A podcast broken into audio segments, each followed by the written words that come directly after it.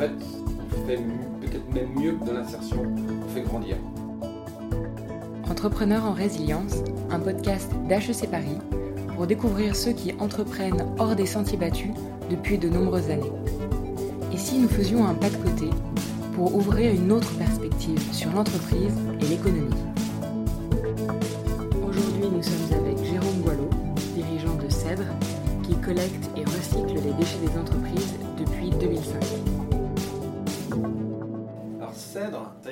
Il y a une quinzaine d'années par un jeune HEC de 65 ans qui venait de terminer euh, une brillante carrière qui, l'avait amené à introduire en bourse sa société euh, de marketing direct. Et il avait donc euh, transmis les clés à son, à son fils. Et il avait encore de l'énergie. Il a croisé un, alors un, gamin de 63 ans, 62 ans, qui était un militant écologique convaincu du Nord et qui avait créé le concept ELISA, qui était donc le tri sélectif et, qui permettait de revaloriser le papier en lui donnant une deuxième vie. Puis après, le, concept s'est enrichi de la partie euh, sociale. Quand ils ont cherché à, créer le nom et l'entreprise en Ile-de-France, ils ont choisi l'arbre, le cèdre. je ne sais pas si c'est peut-être déjà pour ses racines, certainement pour le côté euh, respiration, euh, oxygène, mais aussi parce que c'est l'acronyme de Créons des emplois alors, durables dans le recyclage et l'environnement. Jérôme Boileau n'a pas toujours été à la tête de Cèdre et il nous explique ce qui a motivé sa reconversion professionnelle. Alors j'ai rejoint Cèdre il y, a, trois ans. Avant j'avais un parcours classique de grands groupes euh, anglo-saxons dans le consulting comme Arthur Andersen ou comme euh, British Telecom. Euh, et à l'âge de la cinquantaine, je trouvais que le, rythme de la bourse, le rythme des résultats trimestriels, euh, tuer et la créativité et la capacité à réellement construire dans le long terme. Et, euh, c'est pour ça que quand j'ai eu l'opportunité de rejoindre Cèdre, je, l'ai saisi parce que Cèdre avait deux grandes valeurs et a deux grandes valeurs à mes yeux. La première, c'est de s'inscrire dans l'écologie, dans quelque chose de durable. Et la deuxième, c'est une entreprise dont le projet social du fondateur s'inscrivait dans, l'inclusion des personnes en situation de handicap. Et, donc là aussi, c'est pas le court terme, c'est pas la rentabilité qui prime, c'est euh, une création équilibrée euh, de valeurs et de richesses permettant l'emploi de ces personnes. donc ce qui a véritablement entrepris de, changer Cèdre depuis sa création, c'est vraiment cette conviction que euh, on peut combiner les deux, euh, voire les trois, parce qu'il y a aussi la notion d'efficacité. Euh, on peut combiner les trois au bénéfice ben, des personnes en situation de handicap, au bénéfice de la planète, et tout ça dans, un, dans, dans une efficacité au bénéfice du client. Finalement, n'était-il pas à la recherche d'un autre rapport au temps? C'est changer un rapport au temps et c'est aussi changer enfin, profondément le sens dans, dans une première partie, le sens, c'est l'efficacité, la performance, la rentabilité, la bourse, euh, l'excitation, euh, voilà, d'être dans le monde, dans le monde global.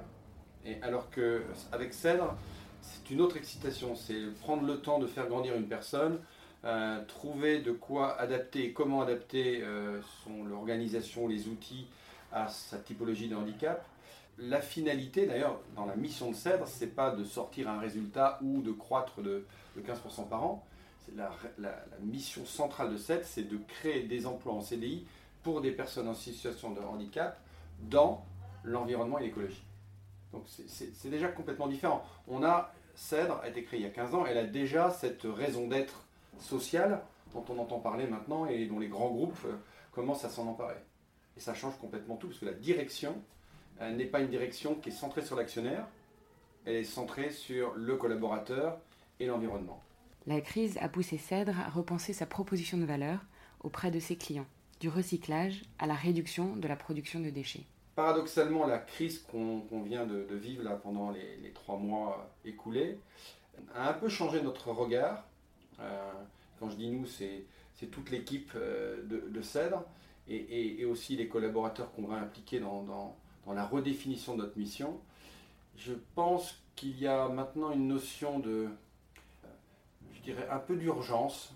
Il s'agit plus simplement de bien trier, de bien collecter et, d'être une société euh, attentive aux autres. Il s'agit vraiment d'essayer de transformer, là encore à notre, à notre échelle, nos, nos, clients, les aider à transformer dans la gestion des déchets. Il faut réduire, non pas trier et collecter, mais réduire à la source.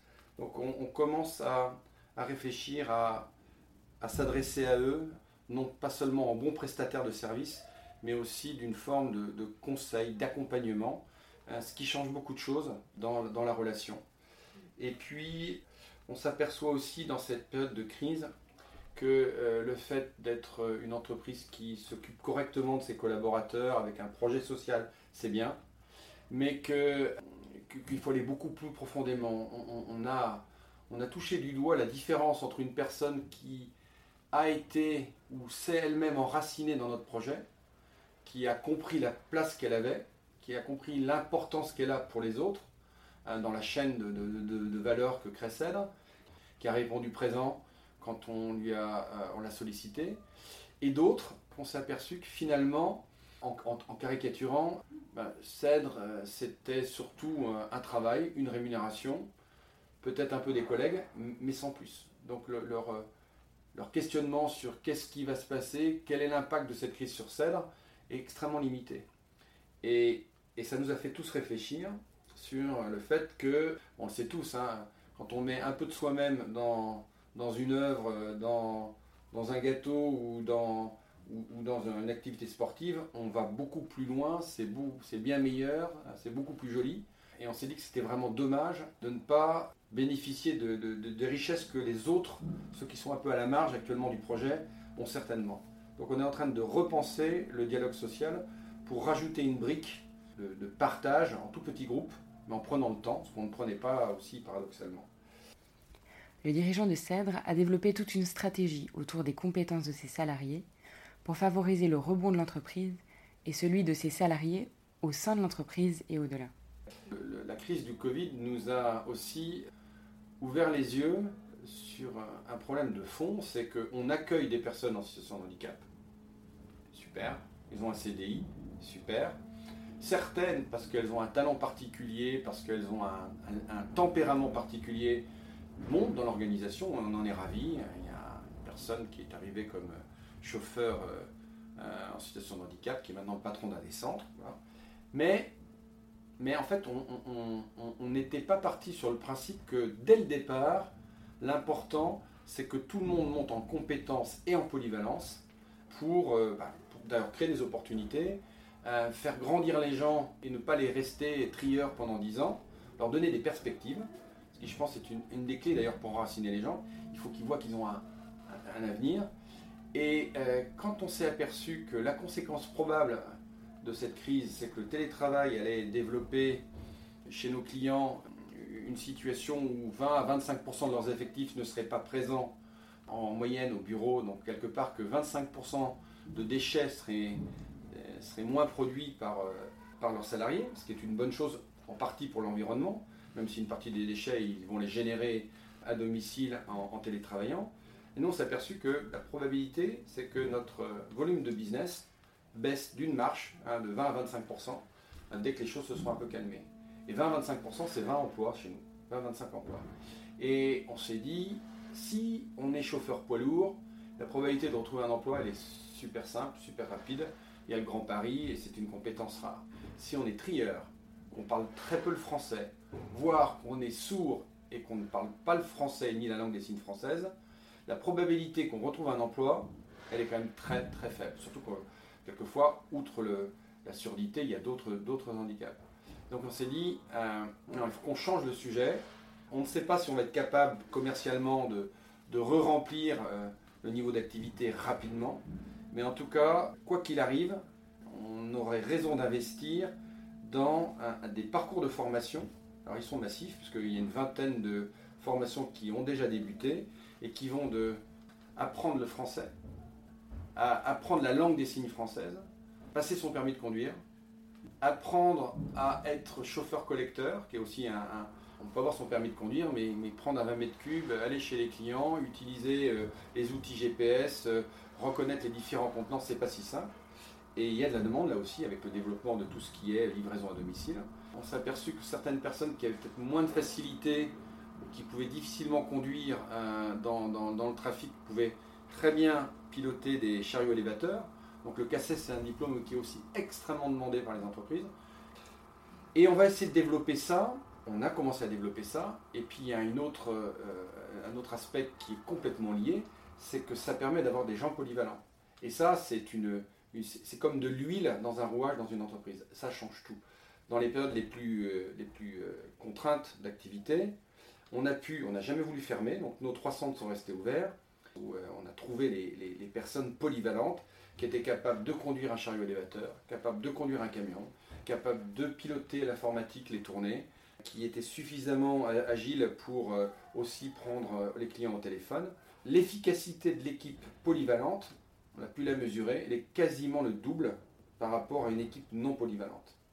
Et c'est pas que les gens sont pas bons, font pas bien leur travail, mais c'est en fait, on facilite tout, on réduit les temps d'interface. Et euh, alors on n'arrivera jamais à faire de tout le monde des polyvalents dans tous les domaines, mais, si tous les chauffeurs savaient correctement trier, si tous les trieurs pouvaient éventuellement remplacer des chauffeurs, on aurait moins d'absentéisme, on aurait moins de, recours à l'intérim, euh, moins de CDD, moins de, de, louper clients. Le matin, quand à 5h30, vous n'avez pas les 15 chauffeurs prévus pour faire les collectes, eh ben, ça veut dire que s'il manque un camion, euh, c'est-à-dire qu'il y a euh, une dizaine de clients qui ne seront pas servis euh, correctement. Donc c'est le stress à 5h30 de savoir est-ce qu'on a le nombre de chauffeurs? Ben, si vous avez 4 trieurs qui arrivent à la même heure, dont 3 sont aussi chauffeurs, vous n'avez plus de stress. La tension baisse, les relations s'améliorent, tout le monde est détendu, tout le monde est plus efficace. En fait, on fait peut-être même mieux que de l'insertion, on fait grandir. Il ne s'agit pas simplement d'insérer quelqu'un dans un, dans un environnement, mais encore mieux, c'est de le laisser se déployer, lui permettre de se déployer, pour éventuellement d'ailleurs s'en aller. Quel est aujourd'hui son regard sur la crise? Jérôme Boileau nous partage quelques-uns de ses questionnements. On voit bien que sanitairement, économiquement, socialement, on vient de traverser la crise sanitaire, elle n'est pas tout à fait terminée mais on voit les impacts économiques euh, qui sont en train de se profiler, qui vont être massifs. Et, euh, derrière, on, on, déjà commencé les impacts sociaux. Non seulement on ne peut plus dissocier la Chine de, l'Europe, le, monde est global, ce virus qui voyage, je l'ai montré, mais en plus, on ne peut plus dissocier, si tant est qu'on voulait le faire, l'économique, le social, l'environnement et même, l'éducation. Ce qui est vraiment intéressant, c'est qu'on est dans des écosystèmes où euh, raisonner de manière parcellaire, raisonner sur un seul axe, sur une seule dimension, c'est, forcément faire, euh, faire fausse route.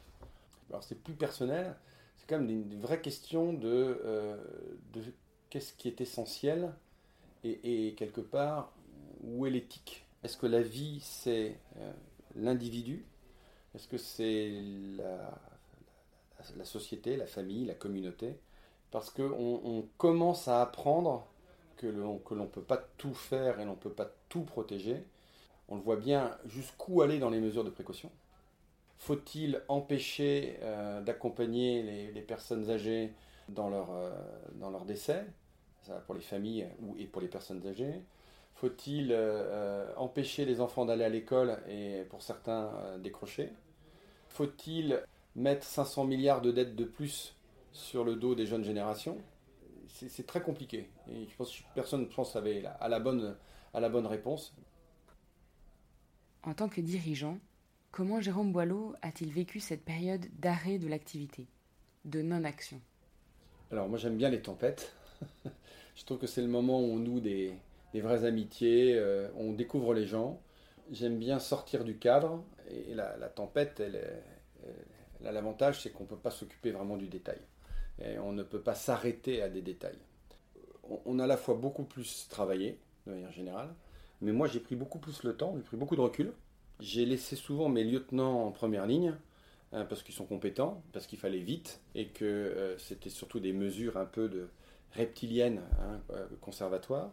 Et, moi j'ai essayé beaucoup d'écouter, alors écouté d'ailleurs euh, les professeurs d'HEC, j'écoutais les, les pairs hein, de, l'accélérateur, j'écoutais les clients, euh, j'ai écouté, on a discuté 3, 4, 5 fois avec le conseil de surveillance.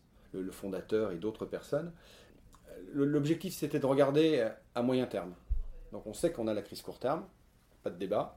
Hein, le prêt garanti par l'État, le chômage partiel, les clients, etc. Mais très vite, on a, on a pu mesurer que la probabilité, c'était que c'était 20% d'activité en moins. Il y allait y avoir quand même des changements structurels dans, dans, notre, dans notre métier. Et, c'est une période où on a commencé à imaginer des alliances, on a commencé à imaginer de faire les choses différemment. J'ai euh, été beaucoup moins dans l'action et beaucoup plus dans la, dans la, pas la prospective, mais dans la projection, dans, dans, l'initialisation d'un certain nombre de chantiers qu'on est en train de développer. Je, le conçois un peu, alors peut-être que j'exagère, mais un peu quand même une, période de, tempête. Je pense qu'elle va surtout arriver dans peu de temps. Pour le moment, on est un peu, on est un peu endormi ou euh, tranquillisé par les aides financières diverses et variées de l'État, par aussi un, climat de bienveillance généralisé. Euh, mais je pense qu'il euh, est probable que ça se tende.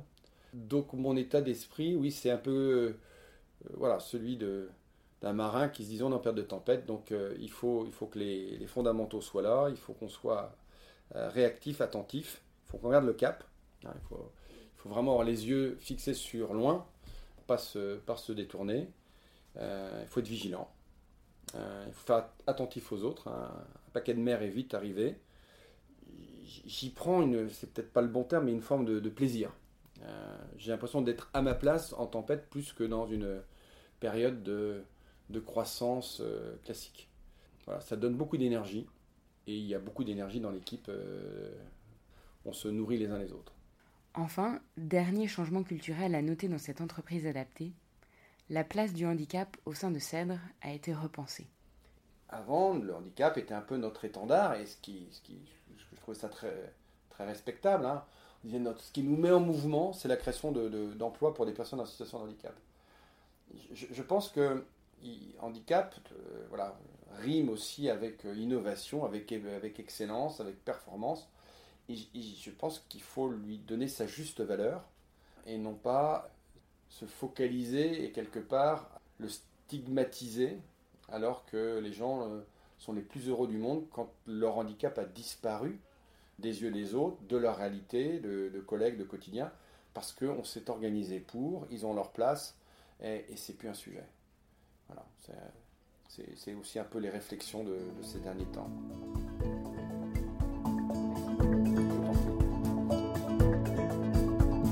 Podcast Entrepreneurs en résilience a été réalisé par l'équipe de l'accélérateur des entreprises inclusives, programme d'HEC IDEA, en partenariat avec la région Île-de-France. Merci à Raphaël Chigneux-Dupuis pour la réalisation la prise de son et le montage, et à Santiago Dolan pour la bande originale. Merci à nos partenaires